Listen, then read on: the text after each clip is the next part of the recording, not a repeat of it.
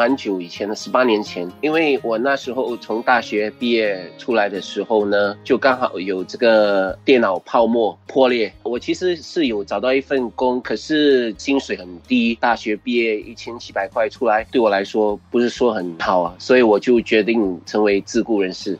今年四十三岁的施翔，从事第一份全职工作后不久就决定成为自雇人士，为自己赚取更高的薪资。六年就是在做生意，在那个生意的时候，就是第六年的时候就觉得不是说很好，所以就呃放弃了，就回去打工。那时候就做了一年半的工作，那又回去做自雇人士，就是读电脑的啊。大学毕业的时候，可是六年就没有动到电脑，根本都不会电脑程序啊。我就进入了这个销售行业，就卖机器。我是蛮不错的销售员工啊，可是薪水没有超过两千五百块，所以我就觉得在这边就是踏板，让我在决定要去哪一个行业。我就遇到了一个恩师，他是在保险行业里面，就这样子我就进入了保险行业，做了保险差不多做了四年。四年之后呢，我就决定自己做自己的生意，在旅游行业，其实就做的蛮不错了，做了差。差不多十年这样了。那在第十年的时候呢，美国的合作伙伴呢宣布破产，他们就没有给我佣金。我那时候就决定了，就要找行业来补支我的收入啊。所以那时候我就加入了 Food Panda，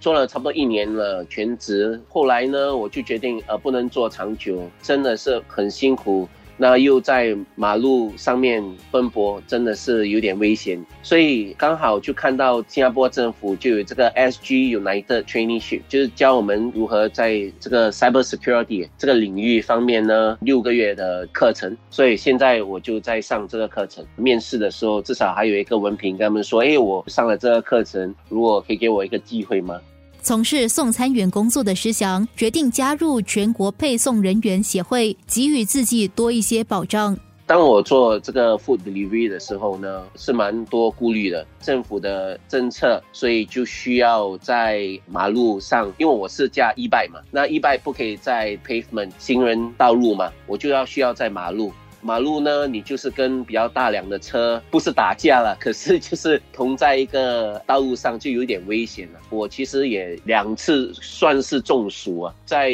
家里休息了整个星期，所以这个收入方面呢，福利不是说很好。所以当我那时候呃刚好 NDC 就有一个 Care Fund 嘛，我就去那边拿这个 Care Fund，庆幸有这个 Care Fund，因为要不是这个 Care Fund 呢，我就不会遇到就是 Smith Long 了，告诉我了。他们要成立 NDCA 来帮像我这样子的人士呢，有一个声音。当我是一个人的时候，对这个 Grab 啊、Food Panda 是有就有，没有就没有嘛，一个人嘛。可是当我们是有一个协会的时候，有一个 Union 的时候呢，我真的是觉得我们就有一个声音，可以跟 Food Panda、跟 Grab 呢沟通我们的问题啊，我们的需要的福利啊，跟我们遇到的困难。都可以跟他们分享生活加热点。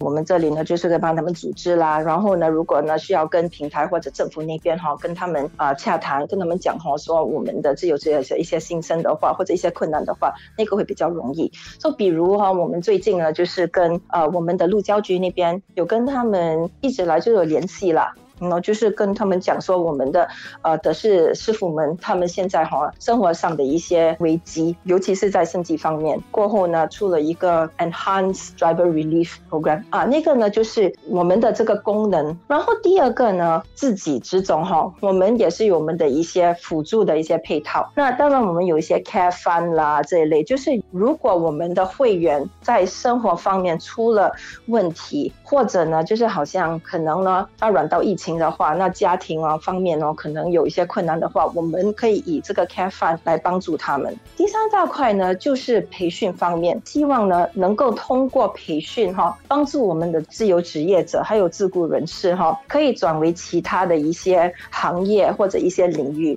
看到了很多我们的自由职业者呢，他们就是以培培训方式哦，尤其是 e-commerce 这方面哦，很多呢就是做了 e-commerce digitization 的这些培训。好，让他们呢把他们自己的业务呢可以转型。职总中小企业协作平台署长杨婉玲就提到，设立不同的协会是为了集中帮助到不同的群体，了解他们的诉求。在这近五年的话呢，其实我们在这里可以看到哈，有很多年轻的一些朋友，他们可能呢，就是因为生活上的一些选择，他们是选择要做自由职业者，所以不是说只是现在的这个时刻有比较多人去。其实我觉得现在有很多年轻人，他们哈有他们自己的一个生活的节奏嘛。做自由职业者呢，是一个比较让他们呢能够规划自己以后呢的这个业务或者自己的这个生活。比如哈，我在这里认识一个自由职业者，他其实呢。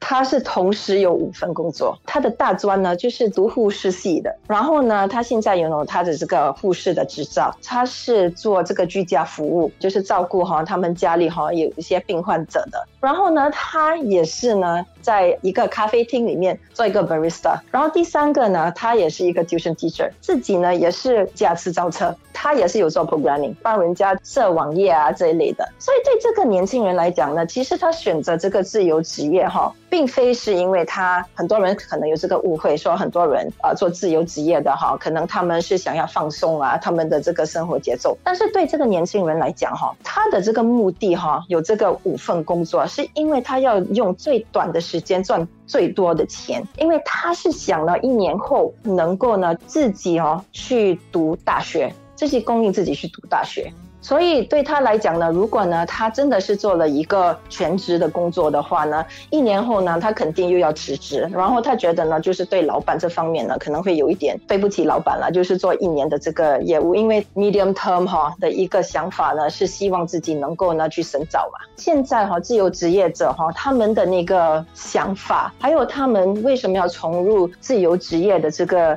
业务的话。我觉得他们的原因呢是非常多元化的，尤其我觉得是好像单亲妈妈的话，我在职总这里也是负责我们的妇女团队这一块嘛，所以我也是看到有很多啊单亲妈妈，因为就是他们想要配合那个时间方面，跟他们在家里哈照顾家庭的这些呃负担，所以他们呢很多就会选择自由职业，因为自由职业时间由你自己来安排。生活加热点。